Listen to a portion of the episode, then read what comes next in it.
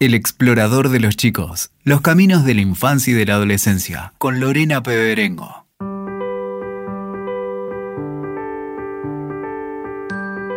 Muy bienvenidos al episodio 15 del explorador de los chicos. Soy Lorena Peberengo y hoy los invito a explorar las infancias y adolescencias trans. Antes de comenzar, los invitamos a sumarse a este ciclo y compartirnos sus ideas de próximos temas que les interese exploremos. Pueden escribirnos a elexploradordeloschicos@gmail.com. También pueden contactarnos por Instagram. Allí nos encuentran como Explorador de los Chicos y Explorador-Cultural. Cuando me dispuse a escribir este episodio, me pregunté, ¿por qué las personas travestis trans se las imagina siempre adultas? ¿Por qué los ámbitos a los que se las asocia son la calle, las zonas rojas, la noche? ¿Por qué no pueden terminar sus estudios? ¿Por qué la expectativa de vida es de 35 o 40 años y la tasa de suicidios del 40%? Agresiones verbales, físicas y hostigamiento son parte de la realidad que viven, que no se modifica que lastima y mata. Porque el colectivo travesti trans nunca fue escuchado en las infancias. En la actualidad, transita un tiempo de cambio. Gracias a la ley de identidad de género, hoy es parte de la agenda social. Y se han comenzado a reparar las vulneraciones que se han cometido históricamente. Sabemos que antes era peor, que la sociedad era más cerrada, Ahora hay derechos y leyes. Hemos avanzado. Sin embargo, aún no se genera un cambio verdadero.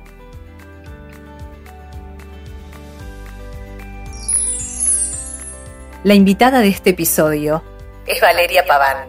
Acompañó en estos años a más de 250 personas trans y travestis, mayores de 18 años, y a más de 80 familias, con niños y adolescentes.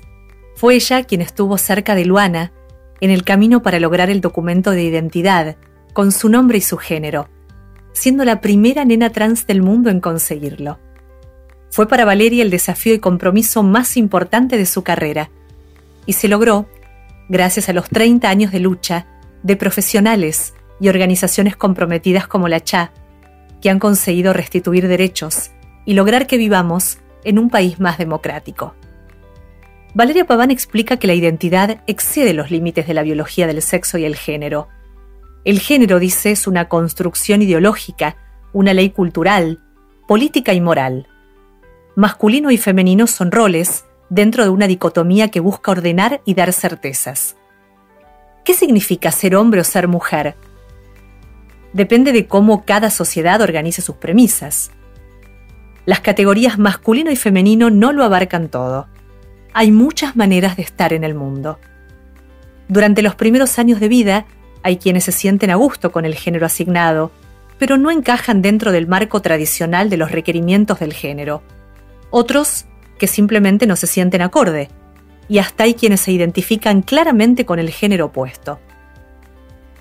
En mayo de 2012, se sancionó una ley pionera en el mundo, la 26.743.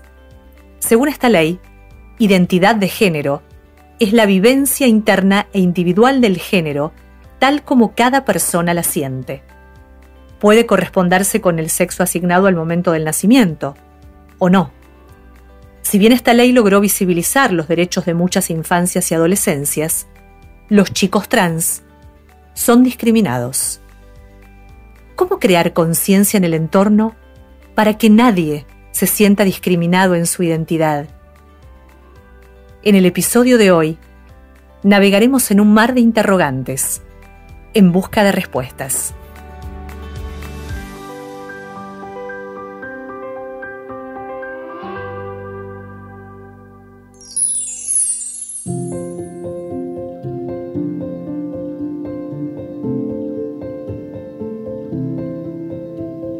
Valeria Paván es licenciada en psicología activista y coordinadora del área de salud de la CHA, Comunidad Homosexual Argentina.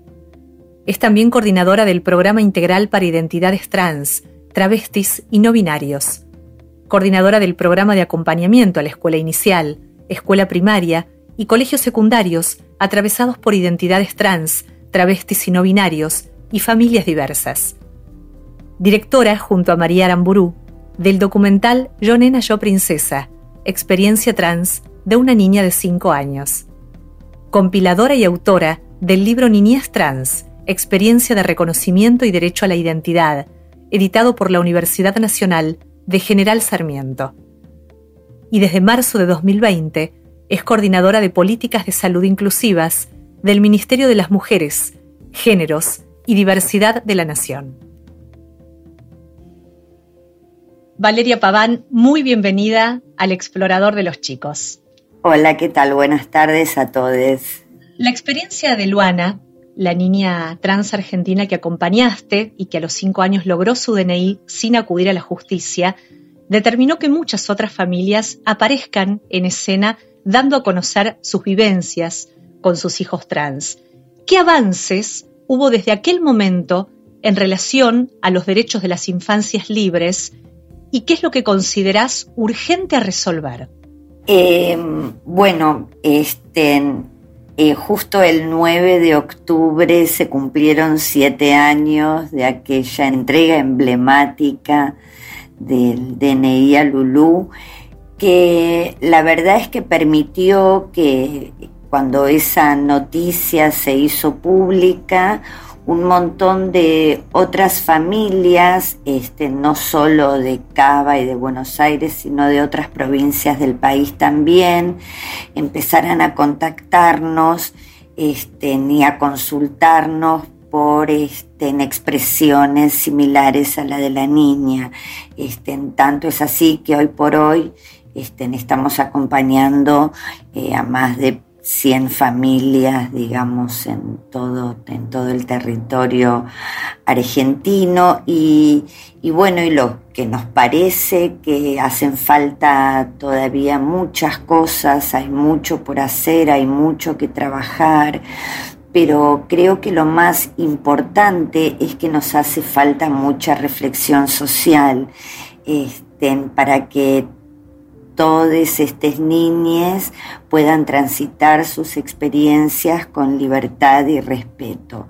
Este, y esto tiene que ver, digamos, con la necesidad que los derechos que en este caso la ley de identidad de género legisla, lleguen efectivamente eh, a las personas para las que fueron pensadas, eh, trabajadas por las organizaciones.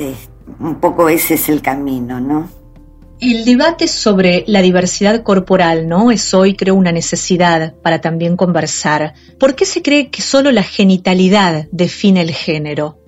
tiene que ver con saberes instituidos, digamos, tiene que ver con la construcción imaginaria de los paradigmas en cuanto al género y al sexo y a la sexualidad, en la construcción de la identidad, digamos, el dato genital este, no es un dato que, marque cómo eh, se creía el destino de la persona que nace.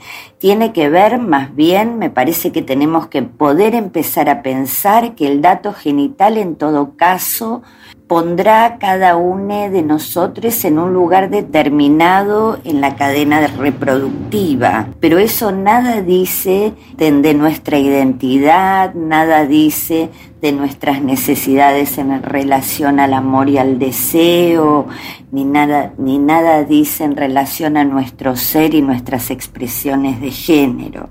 Este tema nos parece sobre todo fundamental cuando pensamos infancias y adolescencias, porque en la medida en que eh, como sociedad y desde las instituciones sociales sigamos estén sosteniendo eh, esta posibilidad tan limitada que tiene que ver con los modelos hegemónicos este, del varón y la mujer, estamos de alguna manera arrojando a las personas no solo a que no acepten, digamos, el cuerpo que a cada uno le fue dado, sino que luego eh, soliciten tantos tratamientos en el futuro o cirugías como existan. Pensamos que las necesidades en relación a los cambios corporales en adolescentes travestis trans sobre todo deben ir en línea con las necesidades de cada persona en particular. Por eso siempre decimos es la persona quien marca el camino este, en que se debe seguir, es la persona quien necesita y quien desea, no nosotros. Por ello es tan importante tener una escucha muy atenta para poder acompañar en este sentido a los adolescentes travestis trans en el camino también de su, digamos, exploración en todos los sentidos corporal. ¿De qué modo, Valeria, se manifiesta la incomodidad, el malestar con el sexo asignado al nacer? Es necesario aclarar que cualquier momento de la vida es propicio para que una persona se haga cargo y escuche, digamos, las cuestiones que le atraviesan respecto de la identidad o vivencias corporales. En nuestro universo de acompañamiento, eh, la mayoría de las personas comenzó, digamos, con sus cuestionamientos muy temprano en la infancia y en, este momento evolutivo de la vida de las personas, en general comienza eh, con una, digamos, preferencia por el universo cultural masculino o femenino contrario al que le fue asignado al nacimiento, no involucra gustos por colores, juegos, juguetes, vestimenta, etcétera, digamos, todo lo que conforma, repito, el universo cultural de las niñas y todo lo que conforma el universo cultural de los varones. La necesidad de un cambio corporal debería ir en línea a la incomodidad física que le impone ese cuerpo? El debate por la diversidad corporal hoy considero que es uno de los temas más importantes porque es necesario, sobre todo para lograr una verdadera inclusión de todas las personas con sus experiencias y corporalidades y porque también es necesario seguir poniendo en tensión aquel paradigma que tiene, digamos, una alianza con la biología desde la cual pensamos y creemos que el dato genital que cada persona porta al nacer es el destino de su existencia. Y la verdad es que múltiples expresiones nos han demostrado que las posibilidades de las vivencias corporales también son múltiples. Durante un montón de tiempo arrojábamos a las personas a la hoguera, luego patologizamos con todas tipo de sofisticaciones, y como decía, desde 2010, con la ley de matrimonio igualitario, luego la ley de identidad de género, luego la ley de reproducción asistida, bueno, se armó un plexo de leyes, de derechos que, digo, no solo otorgan derechos, sino que también reconfiguran las estructuras sociales del imaginario, ¿no? Como las formas de ser familias, las formas de amar, las formas de este, vivir la identidad y expresarla, las prácticas sexuales. Este, a mí me gusta que las siglas LGTBIQ digan más porque, nada, esto quiere decir que estamos abiertos a, bueno, a escuchar otras expresiones y otros deseos y respetarles. Valeria, en los contenidos que propone la ESI, Educación Sexual Integral, ¿las infancias y adolescencias trans están representadas? No, esa es una dificultad que tenemos con, con las familias, básicamente, que en este sentido, digo, cuando una familia inscribe, ingresa al sistema escolar a su niña trans, carga sobre su espalda, digamos, que ese niño sea relativamente bien acogido en un ambiente democrático y de respeto este, y que esto propicie verdaderamente la inclusión. Eh, en general lo que nos pasa es que las escuelas toman como un problema digamos, recibir a esta familia con la niña toma como un problema lo que debería tomar como la posibilidad de enriquecerse eh, institucionalmente. Eh, así que siempre tenemos que operar, digo, no en todos los casos, pero sí en la mayoría sobre el shock que le provoca a la escuela tener que ponerse en contacto con algo que, digamos, no había pensado hasta el momento o que sabía, pero no sé, era en otra escuela. Entonces, bueno, ahí la dificultad que se presenta es que, bueno, según, digamos, lo dispuesta a reflexionar que esté cada institución, es las posibilidades de que verdaderamente sea un espacio democrático o no.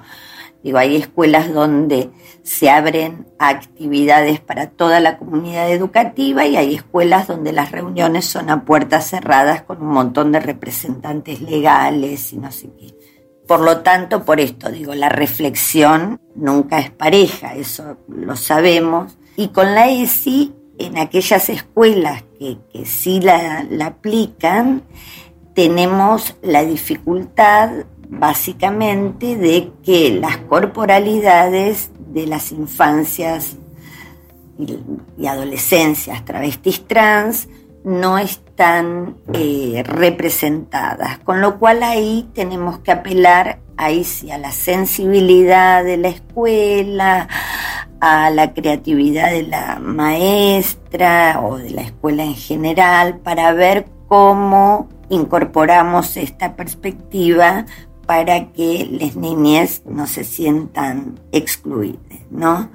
Estén sobre todo porque, digamos, en todo caso, digo, a nadie, a ningún, a ninguna niña le molesta su genital hasta que no atraviesa la diferencia sexual anatómica, digamos, con todos los significados culturales y de clasificación y ubicación en el mundo que eso implica, ¿no? Entonces ahí como pienso que sí, este, se visibilizaran todas las experiencias corporales, digamos, podríamos empezar a aflojar este, de una manera muy importante la presión que también metemos sobre este, las corporalidades, no solo en el género. Y por otro lado, también me parece que es importante que también en nuestro programa acompañamos son las incluir, digo, la diversidad corporal también en función de las personas intersex, digamos que nos parecen que realmente este, no hay ni siquiera mucha menos reflexión, digamos, este, sobre una experiencia infantil intersex y su familia que estén sobre infancias y familias trans. ¿Cuál es la realidad de, esta mención que haces que poco conocemos? Las niñeces y adolescencias intersex. ¿Qué podés contarnos de esto para comprender?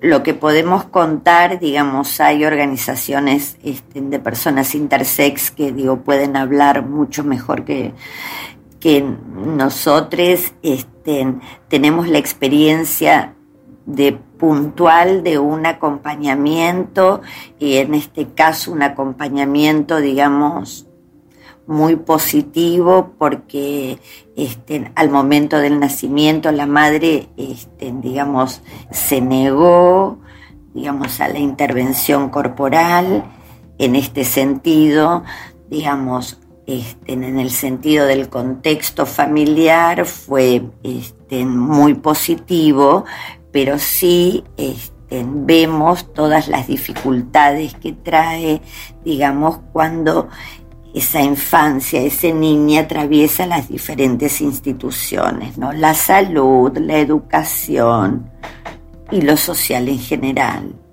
De hecho, pensaba una realidad también que, que, aparece en el ámbito escolar, ¿no? Y que da cuenta de una tensión aún no resuelta, como lo es a qué baño va un estudiante no binario, algo tan simple como eso, ¿no? ¿Cómo es posible que un niño que está transitando un proceso complejo deba sumar la incomodidad, el sufrimiento de una cultura escolar que debe realmente transformarse en lugar de enfrentarse a la ley o desconocerla. Docentes y directivos, Valeria, deberían acompañar a los estudiantes trans tanto para que se respete el nombre que responde a su identidad autopercibida de género como su vestimenta, porque digo, permanecer en un ambiente hostil a muchos niños los termina expulsando de la escuela y eso no puede suceder más.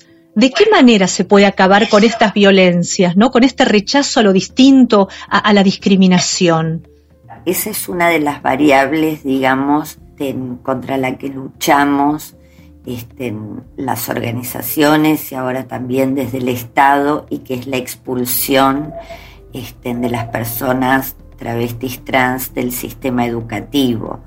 Digamos, este, en la población la terminalidad educativa es muy pequeña, digamos, y por eso decía que en, las experiencias que estamos acompañando de niñas y adolescentes, este, en la permanencia en el sistema educativo depende de las familias que se ocupan de que eso así suceda digamos, no hay todavía nada que desde el sistema retenga, digamos, estas experiencias. Esto es con lo que en general nos encontramos, digamos, con todas las consecuencias que luego trae, digo, cuando uno se encuentra en los lugares de prostitución a, nenas de 12, 13 años, digamos, no tiene que ver con una decisión personal de estar paradas ahí tiene que ver con que la primera que expulsa es la familia y una vez que la familia eh, te expulsa, luego todas las demás instituciones te dejan afuera y bueno, por lo tanto, este, el, la expectativa de vida de una persona travesti trans es de 35 y 40 años, digamos, no porque ser travesti o trans en sí mismo implique una vida más corta, sino porque como sociedad sometemos a las personas cotidianamente, las exponemos a pequeñas muertes mediante digamos, nuestra incomprensión, nuestra poca reflexión, nuestra imposibilidad de ver más allá de nuestras propias narices, básicamente. Pienso en, las familias, ¿no? En tantos padres que expresan lo complejo que es el afuera, cuando muchas infancias aprendieron a aceptarse, a aceptar su cuerpo, cuando salen, la mirada del otro duele y hasta estigmatiza. Los niños no tienen prejuicios per se, ¿no? Siempre decimos que el problema en este ciclo es el adulto, que tal vez sí lo tiene y transmite esos miedos a sus hijos, quienes se apartan o aíslan a quienes son diferentes a ellos. Recuerdo una situación que relata en su libro Yo nena, yo princesa Gabriela Mancilla, mamá de Luana, cuando cuenta lo que sufre Federico, el hermano mellizo de Luana, que no tenía amigos que fueran a jugar a su casa y ella se preguntaba si acaso las madres de esos niños temían que sus hijos se transformaran en mujer al ir a jugar y ver a Luana y ella pensaba, cuánta información que falta, ¿no? Que también lo siento así, cuánto falta educar y explicar que no es lo mismo orientación sexual que identidad de género. ¿Lo puedes explicar esto, Valeria? La identidad de género tiene que ver, digamos, con lo que cada quien enuncia de sí, digamos, involucra al yo de la persona, ¿no? Es, tiene que ver con el, con, con el ser, ¿no? con el ser en el mundo, con el ser para el, para el otro, tiene que ver algo que, con lo que me incumbe a mí como persona y la orientación sexual tiene que ver con mis intereses respecto del amor y del erotismo y que implica, involucra a otros. Una cosa es quién soy y otra cosa es a quién prefiero amar, a quién prefiero desear y por quién prefiero ser deseada. Justamente al escucharte me preguntaba, se menciona que una persona trans nace con el cuerpo equivocado porque justamente tiene que ver con nuestra necesidad de normativizar todo en función de los cuerpos, digamos, de la norma, de los cuerpos este, del binario dicotómico, que son el macho y la hembra, digamos, y en función de esa lectura que también es cultural, digamos, porque alguien anotó macho y hembra, a partir de ahí es que se arman las representaciones de los cuerpos aptos, digamos, y de los cuerpos deseables por fuera de otros que estén resultan monstruosos. ¿Qué aprendizajes has tenido en estos años de trabajo profesional acompañando a tantas familias de infancias y adolescencias trans que pueda ayudarnos a entender la importancia de ampliar la mirada y empezar a trabajar todos juntos en este cambio cultural que necesitan tantos niños en el mundo? Mira, lo más importante, o sea, del atravesamiento profesional a partir de todo este camino de acompañamientos, fue el permitirme eh, un trabajo de verdadera escucha, digamos, de poder poner en tensión los saberes instituidos, de poder poner en tensión determinadas formaciones, este, y, la verdad es que yo no, nunca en todos, estoy en el área de salud de la CHA desde el año 2003. En todos estos años,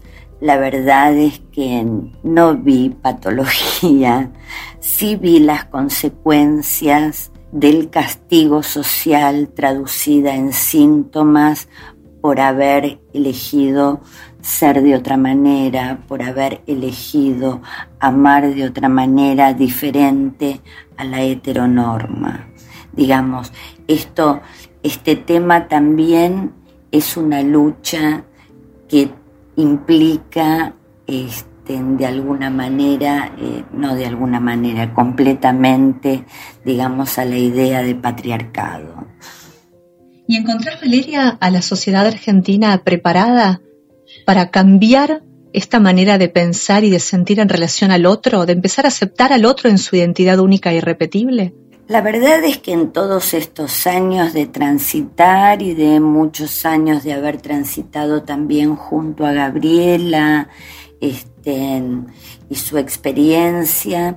Eh, cuando uno explica, la gente escucha y viste, la gente puede entender. Por supuesto, siempre habrá quienes no entiendan. Entonces, en ese sentido, pienso que las políticas de Estado que, estén, como decía, aceleren esta reflexión, este, son fundamentales para que las leyes verdaderamente lleguen a las personas, porque si no, si no podemos este, lograr el trato digno, digamos, si no podemos lograr el respeto por otra experiencia, etcétera, etcétera, simplemente seguirá siendo un texto de vanguardia, pero no le habrá transformado la vida a nadie. No alcanza solamente con las leyes, sino que, bueno, luego necesitamos transformar estos paradigmas para que las experiencias de todos tengan un lugar.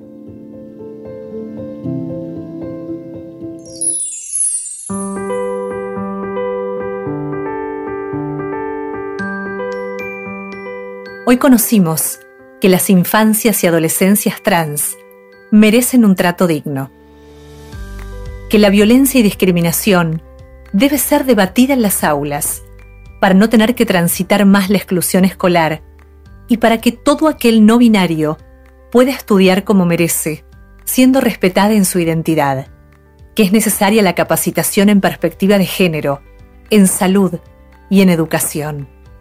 Los adultos tenemos el desafío de acompañar a los chicos para que puedan sociabilizar con una persona trans, sin rechazarla ni discriminarla. Es tiempo de ampliar la mirada y comprender que las infancias y adolescencias trans necesitan ser respetadas para que no exista más violencia y puedan vivir en plenitud como merecen. Todas las infancias y adolescencias merecen alcanzar la felicidad y escuchar lo que cada una necesita. ¿Las acompañamos?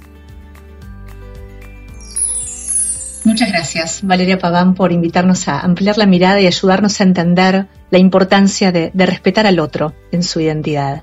Bueno, muchas gracias. Los invitamos a seguir conectados en Instagram. Nos encuentran con el nombre Explorador de los Chicos y también en Instagram en Explorador guion bajo cultural. No olviden enviarnos los temas que les gustaría que exploremos en próximos episodios. Nos reencontramos muy pronto. Hasta entonces. Escuchaste El explorador de los chicos. WeToker. Sumamos las partes.